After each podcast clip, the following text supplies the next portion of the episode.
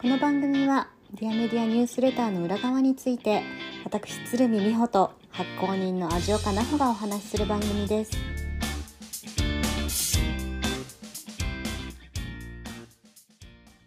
こんにちは美穂です。こんにちは、味岡です。さて今日もディアメディアニュースレターにまつわるお話をしていきたいと思います。はい、えっ、と今日はその前に、コメントあ、その前にというか、あの、あれですね、前回の、前々回の、前回のポッドキャストで、えっ、と、はい。音が悪い。なんとかせいやという、あのお話をね あのしたんですけどなんかそれで、あのご連絡いいただいた方がいらっしゃってですね、うんうん。まあなんかこういうことをなんかやっぱマイクとかこういうのどうですかとかいろいろね教えてくださった方がいたんです、優しい。そう優しい。本当ありがとうございます。ありがとうございますそうでまあなんかその中で、えっと、クローゼットの中でやってみるのはどうですかみたいなそれ明暗ですよね。そう。でなんだけど、まあ、美穂ちゃんの方はそう。1ミリも入れない。もう1ミリも、あのうちクローゼットに入る余地がないです。もう私も入れるスペースが欲しい、そっか。そうだね。そう引っ越したてはすっからかんだったんですけどね。まあなんか5年ぐらい経つとなんかぎゅうぎゅうパンパンになってきましたね、物って増えるよねすごい。増えます。ね。はい。はい。今日はというわけで。またちょっとあの千年え？エリアあたりに私おります。あ そうですね。いつものエリアあたりにいはい。るんですね。はい。というわけでです。ねあの私の方はえっ、とあまり変わらず今日雨降ってるから大丈夫かなと思って。ああそうですね。なんかはい。最近いきなりすっごい雨降ったりしますもんねねえ梅雨明け宣言ちょっと気が早かったかもね。気が早かった感じですよねこれね。うんなんか気が早かったのかこれはスコールなのかどっちかっていうね。もうあのー東南アジアみたいになってきた感じですね。そうそうそう。まあ熱帯温暖化のね。亜熱帯気候って亜熱帯気候、うんうんうん。地球温暖化の影響がねあれですよね。そう言われてみればそうかもですね本当に、うんなんか私前ねその地球、環境問題っていうじゃん。はいはい。あの環境問題っていう言い方をして、えーといろいろんなところでこう報じられたりとか話題になったりするでしょ？はい。でこれ問題って言ってるの人間だよねっていう話を聞いたことがあっていやすごいなるほどなと思ったわけですよ。はい。で人間にとって問題なだけであってこの今の地球の環境っていうのが、うん。地球にとってみたら別に問題じゃないんじゃないみたいな。おおえでも地球にも害があるんじゃないんですか？ないのか。害って何ですかっていう話なんですよだから。は人間にとっては害なんだよ。だけどべ 別にさ地球にとってみたらさ、うん。あの例えば海面が何センチ上がったからって地球から地球さんから見たらさ確かに。なんか問題なんだっけみたいな。問題かどうかわからないよね。そうですね。問題かもしれないけど。地球さんからするとその固体になってたものが液体になったとか、そんなレベルの違いなんで。そう そうそうそう。なんてことはない。そうそう。まあなんか体調の変化だぐらいな感じですよね。そう。だからもうこういうふうにこうなんていうのいいことをしてる風なあれだけどやっぱり人間って傲慢だよねっていうことをね前どっかで聞いたことがあっていやその通りだなと思って。その通りですね。なんかあたかも自分たちがいいことをしているかのようになんかうん。ね、なっちゃってますね。ね。ね。だ自然って何っていうね。うーん。そう自然じゃなくてこう人が介入したことによって、うん本来進むべき方向ではない方向に行っちゃってるよねってことじゃん、うんうんうん。つまり、うん。もう傲慢の極みじゃないそんなのなんか。そう本当にごめんなさい 地球さん、ねごめんなさい。そうごめんなさいだけど。うん。そうだからねなんだろう。そうなんだよね。だからまあみんながねこう健やかに健やかもねこう定義難しくなってくるけどね、そうなるとね なってるにはどうしたらいいんだろうねみたいなさ。もう今のやっぱ部分最適を考えていくしかないんだなみたいな話なんですけど。まあすっごい余談をしちゃった。は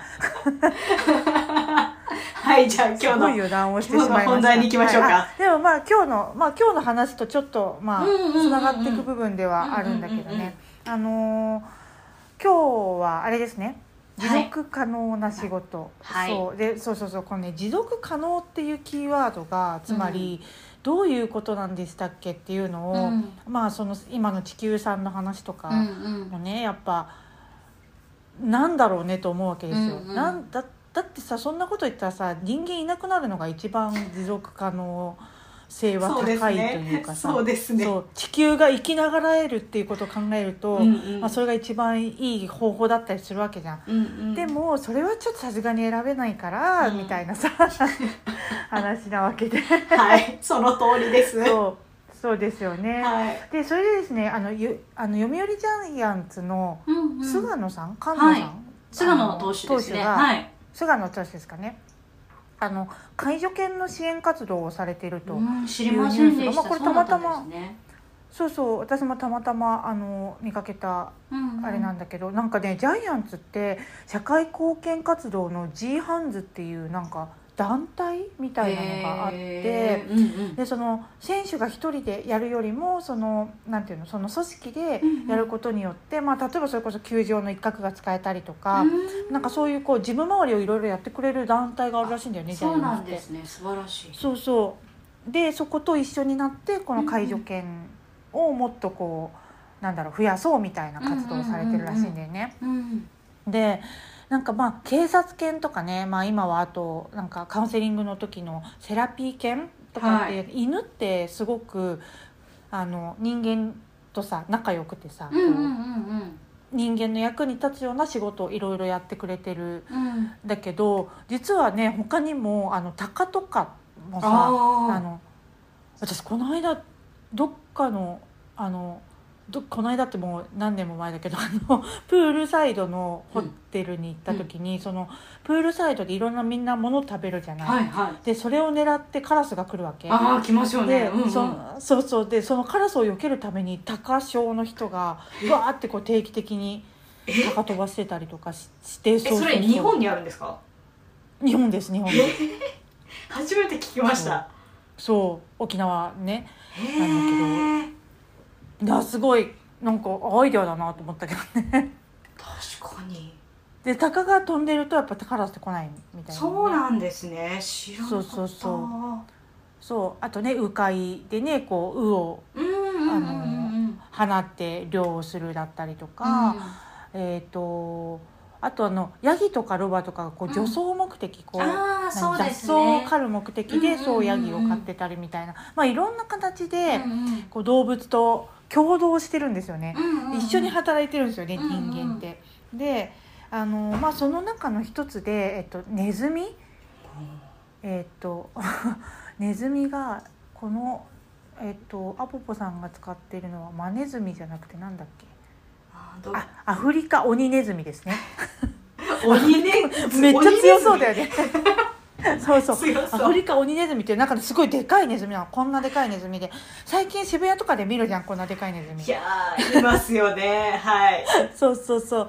でああああいうネズミを使って、うん。あの地雷除去のあの活動されてる団体があって私はそれ前から実はしてたんだけどうんうん。その地雷除去のあの、えー、と活動、まあ、そういうネズミをたくさんこう育てている団体、アポポっていう団体団体があってでそこの団体が、えっと、地雷除去だけではなくって、えっと、地震発生時に瓦礫の下に埋められた人を、うん。がどこにいるのかっていうのを探し出すとかまだあの息があるかどうかっていうのを確かめるみたいな、えーことを始めたというニュースを取り上げうんそれすごいですよね。だって地震の下の瓦礫にの中に到達するのって人間めちゃくちゃ時間かかるじゃないですか。探すのた。も、うん。見つけたとしても。そうそう。で今ね犬あのなんだっけ捜索犬はうん。結構やっぱり、あの東日本大震災の時も大活躍だったみたいでうんうん結構あの時ニュースで出たんだけど、うんあのその捜索犬でこうもう何キロにもわたって、うん。えー、と崩れた家のところをこう犬が探していくんだけど、見つけるじゃない。うんで見つけて、まあ、やっぱり亡くなってる方が多くて、そうするとね犬がね元気なくなっちゃうんだって。うんなんかせっかく見つけたのにって言って、ね、なんか結構犬のメンタルヘルスみたいな感じで あの当時ちょっとニュースにそうそうなってたりもしてその捜索犬がちょっとこうメンタル病んじゃうみたいなことが結構まあ人間もねあの時あの自衛隊の方とか、あのやっぱ、まあ、人間はこうケアできるというかさ、あのケアするこう体制とかも整いやすいけどさ、犬ってどうやってやるんだろうねわかんないんだけど。そうなんかね役に立てなかったとかなんかそういう感じになっちゃうっぽいんだよね犬って。へえそう。っていうのはまあいなんか結構ニュースになってたりとか、うんうんうんあの探せば多分出てくると思うけどあのニュースになったりそうそうして、でだけどネズミって全然ないんだって。すごい強い。そうそう。なんかねやっぱ反射が好きみたいあな反復運動が得意だか反ら復活動。そうそうそう。そう。そこが反復運動が特に気にならないというか。大好きだからうん多分ね犬みたいななんかそういうのはあんまりないっうんうん。ぽいわかんないけど、うんうんそう。まあ、まだねこれからもしかしたら出てくるのかもしれないけど、うんうんうんうん。ないんだって。で、まあ、なんかもともとこの地雷、えっと、アボポという団体は地雷除去ネズミを使った地雷除去と,、うん。えっと結核、うんうんうん。結核の発見みたいなことを、あのやってる団体なんですよ。で、まあ、うん。うん一番最初は1900何年だ結構前からやってて、うんうん。えっと、1990年代とかからかなあの活動を始めてるんですけど、うん。あのネズミって嗅覚がめっちゃ鋭いんだって犬と同じレベルだって言われてるんだけどすごいですね。そう犬と同じレベルでで、うん。あの体が小さいくてすごい賢いから、まあ、あの教え込ませればうん。いろんなことができるよねっていうので始まった活動みたいなんだよね。うんうん。であのこの創始者のバート・ウィート・ジェンスさんっていう方が、まあ、あのこの方の興味っていうのがすごい小さな頃からネズミとアフリカだったんだって。あのデンマークかどうかの方なんだけど確か北欧の方なんだけど。あデンマークの方北欧の方なんですか？あそうどっかどっかねあの別にアフリカの方ではなく。そうなんかどっか違う国の方なんだけど、うん。昔からなんかそのあのこの TED とねあのあれを聞くと、昔からこうネズミとアフリカに興味があったみたいな感じのこと言ってるけど、もう一番初めの TED の始まりの動画のところでネズミが興味にやネズミに興味があってって言った瞬間みんなが クスって笑ってましたよねそうそうそうそうそう。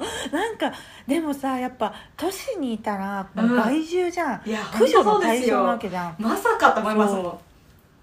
そう。でなんかその駆除の対象のネズミが、まあ、気になるっていうか、まあこうなんか興味があっうんていろいろ研究したりとかしていて、いやなんかで地雷ってねまだいまだにやっぱりたくさん埋まっていて、しかもなんかもうしもうさ地雷ってさ殺す目的じゃないとかさよく考えるよね本当に。ちょっと考えた人えぐくないですか？やえぐい。本 めっ当ちゃえぐいと思う。なんか。ねあの戦う気力を、あの減らすための兵器ってさうん。すごいよね考え方が。ですよね。死なせないっていう、そう一発撃って一人殺傷するんじゃなくて一発撃って3人の兵力を減らすことを考えるっていうさ。いやすごい話だなと思うけど。本当そうですね。まあ、ん。そうまだ1億個弱ぐらいは、うん。あの対人地雷が、うんうん。まあ、60の国と地域に埋まっていて、でまあそれで2020年ってもう7,000人ぐらいの方が、あの被害に亡くなったりとか、まあ、怪我したりとかしてるんだよね。で、まあ、そのうち半数が子供なんですよ。子供はやっぱ分かんなくってうん。行っちゃってで、まあ、あの足を失うとか、うん。あの半身不随になっちゃうみたいなことがやっぱりまだ起こってるんですよね世界のどこかでは。うん。で、まあ、それをそのバートさんはうん。あのネズミが役立つんじゃないかみたいな感じで を発想してで、まあ、それをあの知り合いだったなんか研究者の方に相談してうん一緒にやり始めたっていうのがうんこの団体の始まりうんなんですよね。そう。でまあそのネズミが、まあ、今はもうその活動もどんどん大きくなっていってで、まあ、違うことにいろいろ役立てようとしているっていうね、感じなんですけどいや私もねこのバートさんの発想がやっぱすごいなと思って、あのまああの特性を全て生かして、やってるっていうところとあとアフリカあの今地雷が一番埋まってるのはアフリカだから、そのアフリカに雇用を生み出してるんですよ。そっか。このそそうネズミ調教する人と一緒にやる人とですよね。そうそうそうそうう。ん。そうそうそう。でその地雷を除去するために、あのネズミをねこう首なんていうの？リードみたいなのでやって、行ってこいみたいな感じでやるのよ。行ってこい。餌行ってこい餌みたいな感じでやるんだけど、動画見るとすごいよくわかりますよね。1メートル四方のところぐらいを回らせて戻って餌あげてってやってますもんね。そうそうそうそう。そう。であれをやる人もあの訓練して、うん。でその地域で雇ってたりとかするんだよねそうだ本当にもう彼は持続可能な仕事を作り出してるんですよ、そうでそれでそのこういう特性がある。で結核もあの結核菌の匂いがやっぱ結構するらしいんだよね結核、うんになってる。でそうでいまだにやっぱ一番大きな伝染病だったりするので、うんそのでえっと、1人がかかると病院とかで1人がかかると結構バッて広まっちゃうからすごい感染力ですねそうその人が結核かどうかっていうのを調べるために、うん。このアポポにその唾液かなんかを送ってこうネズミに調べさせるっていうようなことをやってたりへするんですよ。そう。ーすごい。なんかネズミの可能性がすごい。そうすごいよね、うん。でなんかねこのねこう特性を生かして、うんうん。そのさ特性をさ嫌うこととか忌まわしいものとして、そうですね。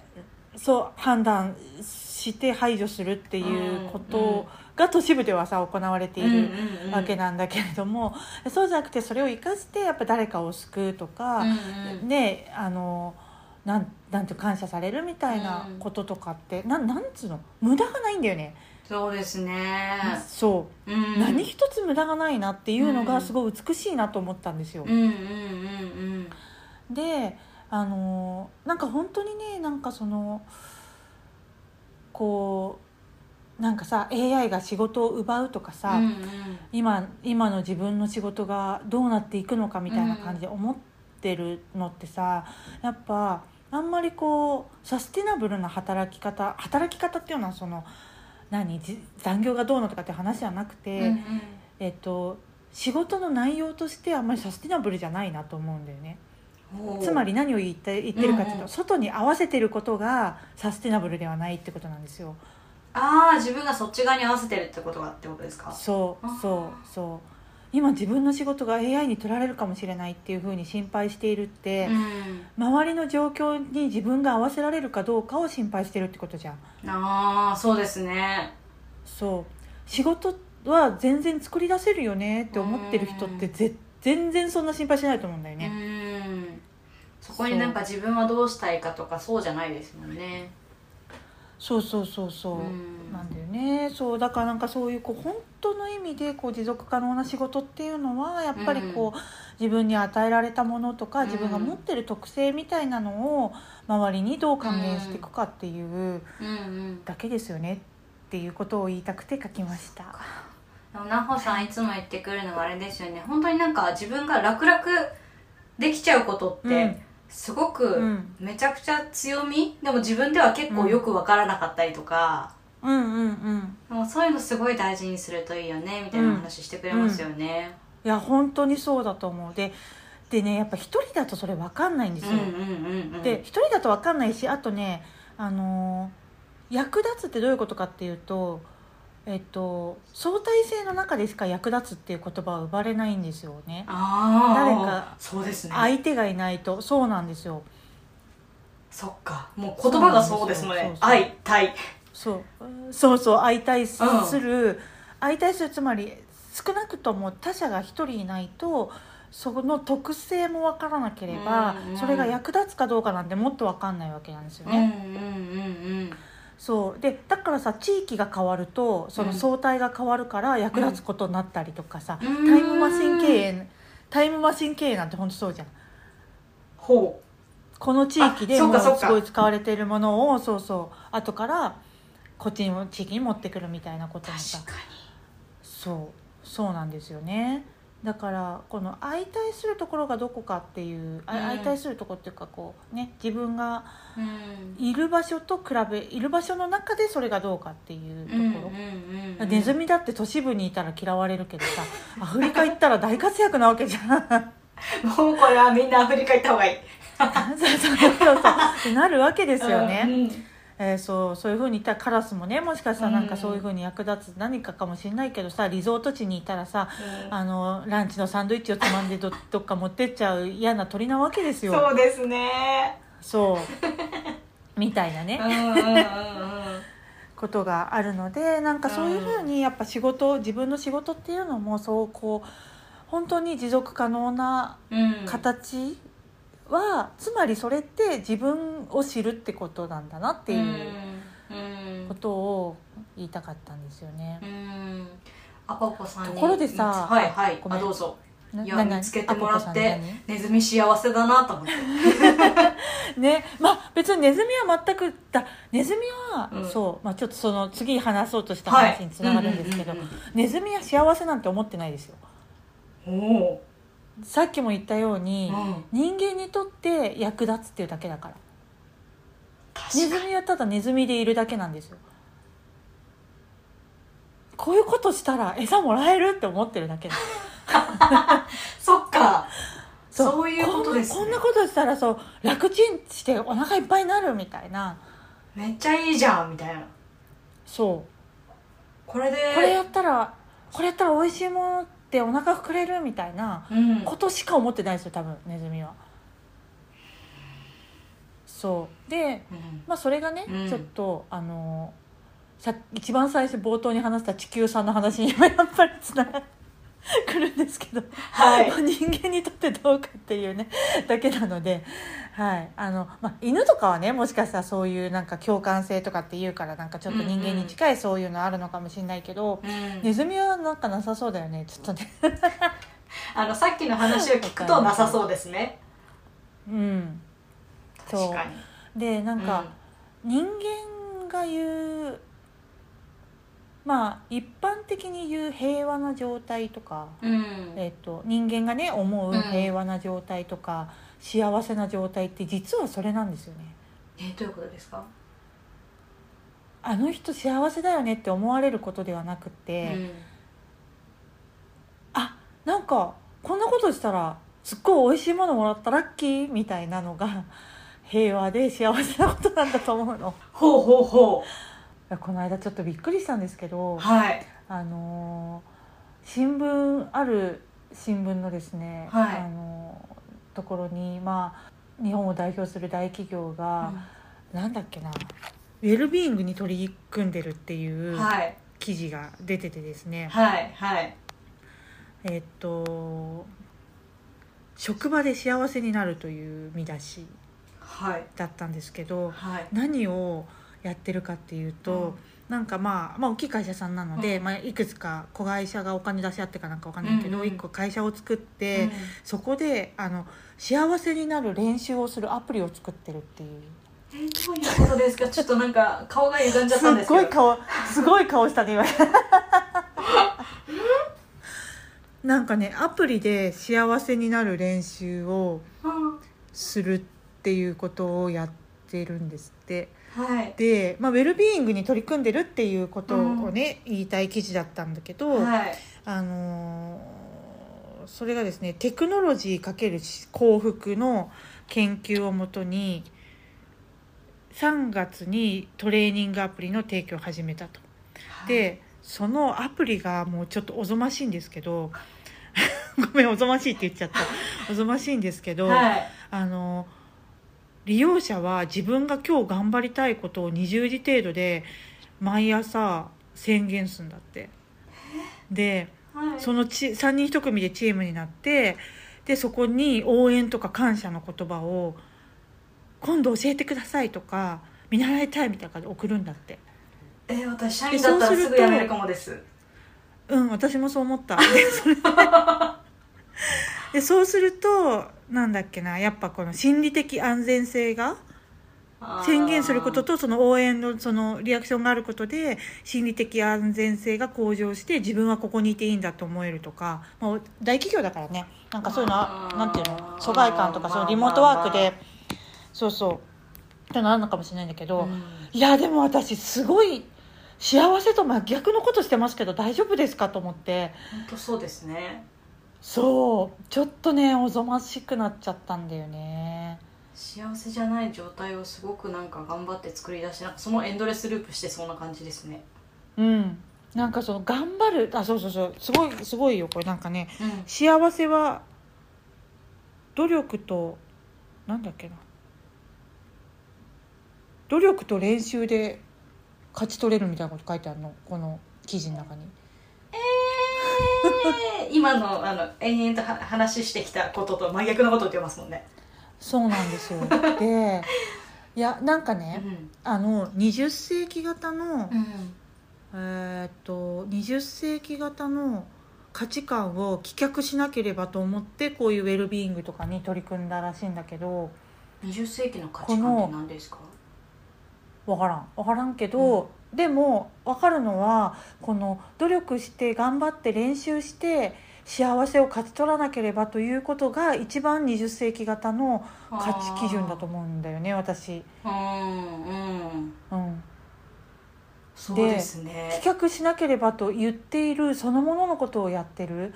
それを幸せというその利益ではなくてあの金銭的な利益ではなくて、うんうん。それを幸せに置き換えてやってるだけなんだけど、うんあのだから新しいと思ってやらっしゃるんだと思うんですけどね。はい。はい。あのーそこを同じテキストブックで対象を変えただけだと同じこと起こりますよっていうふうに思っていやもう私ちょっとちょっとびっくりしたんだよねこれ。ちょっとびっくりしますね。うん、なんかそものうちょっと、うん。うん。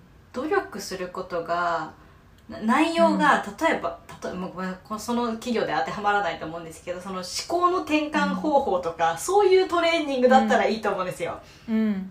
うん、そうだね。うん。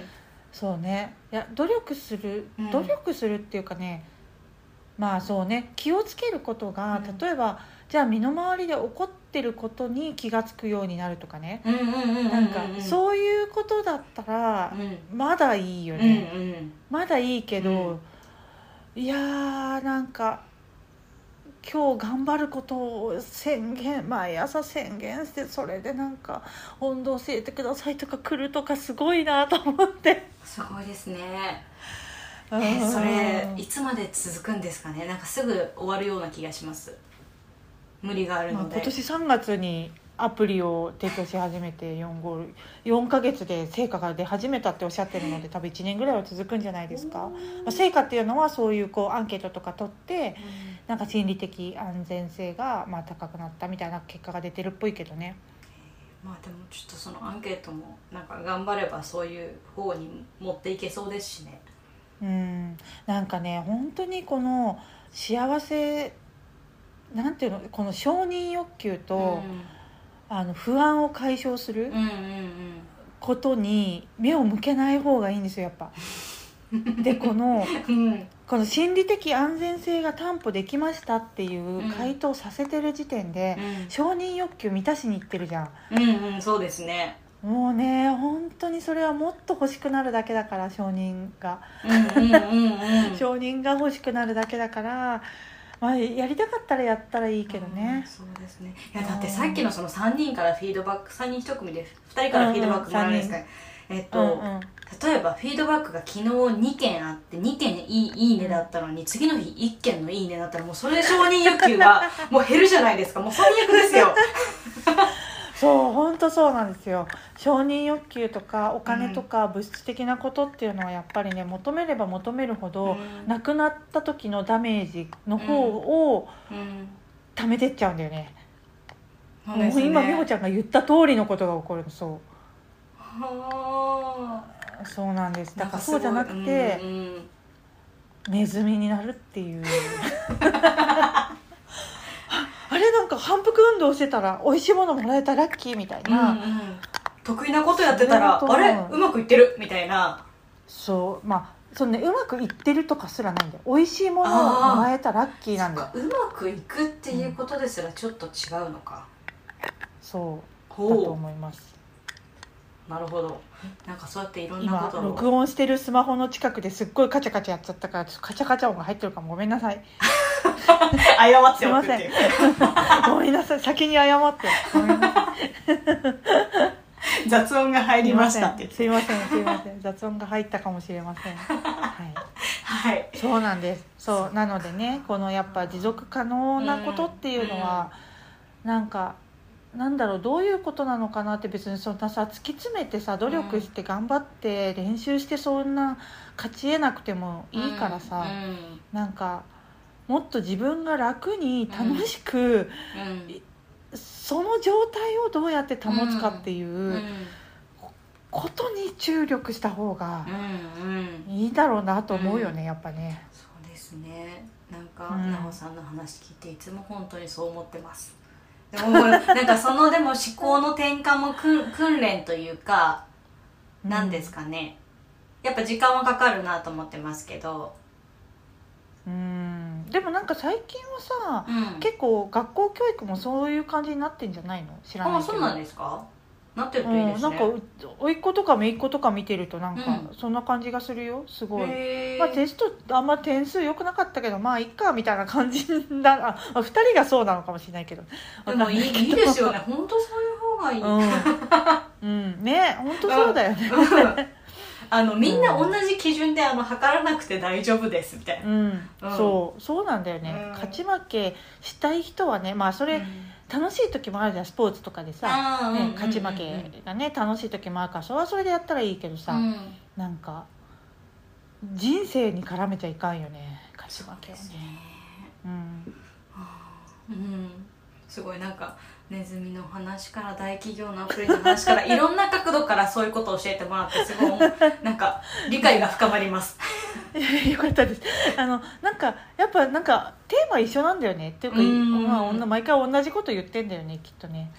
ね事柄が違うとやっぱねでも、うん、あの理解する角度が変わってくるからすごいありがたいなと思います、うんうんうんあそっかそういうことかみたいな、うん、うんうん。うんそうあとうん。今回ちょっとまた、最近ああのった。うん、地雷の勉強にもちょっとなりました。あの地雷のそう、ね1個300円で作れちゃうんだとかなんかちょっと衝撃そう。安いからねみんなばらまい、ばらまくってそうなんですね。たくさん埋めちゃってんだよそう、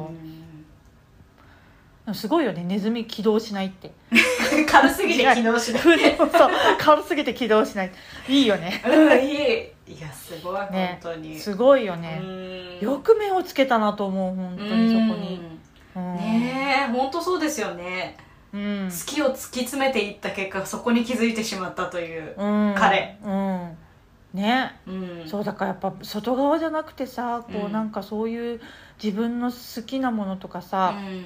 こうねそういうものをこう見ていくとこうなもうなんていうの、うんうん。もう分かっ分かってるか気づくかどうかなんだよね多分なんかそれって、うんうんうんもうすでにあるから地雷の話だって私たちだって知ってるし、うん。ネズミの話だって知ってるわけじゃん、うん。うんどういう存在かというのはさ、うんうんうんうんだけどそこそこに関わるかどうかっていうのがさ、もうなんかその人の特性だよねやっぱね。うんうん。うん、確かに。それをなんか例えばうん。外の方に気にしちゃって、あネズミって嫌われてる存在だから見ないようにしよう。みたいにしちゃうとねこうなってないですもんね。そうそうそうあとさバートさんだって一回なんかどっか就職してるの？建築家なんか？なな？そう多分一回どっか就職してだけどうん。なんか違うみたいな感じで辞めてこれ始めてるんだよね確か。違和感に気づく。大事ですね。うん大事だと思うそういうの、うん、そうなのか。そう。そういえば今日、まあ、近々書くかもしれないんだけど、はい。あの Google マップを一瞬見ただけでその地域がどこか当てられる人っていうのが最近ちょっと話題になっててえですね。すごい人いますね。そう。そうなんかさそう。そういうさなんか本当に何やってもこう才能って活かせるんだなって思うよね。すごい。それ新たな才能ですね。すごいよね。うん。すごいよ。もうあの動画見るとね本当すごいあの人。へええちょっとそれなんかねあの Google マ持ってますップあれ見るの好きなんだって、いや 好きなんだって。ねへえだからいろんなずっと Google マップをめっちゃ見ててでそれがもう頭の中に自然と入っちゃってるんですね。うんそうだと思う。へえ私も Google マップ割と多分好きな方ですけど旅行好きなんで、そう、うん結構ずっと見てられるんですけどそんな覚えてはないですよね。覚えらんないよね、うん覚えられない本当に何の変哲もない、うん。あの道？うん。をパッて出してあこれどこどこみたいな。すごすぎ言うの。そう。すごすぎる。すごい。やばい。いろんな能力がありますね。いろんな能力があるよね。本当に。本当にそう思うよ。えちょっと何の役に立つか分かんないけど、楽しみに面白い。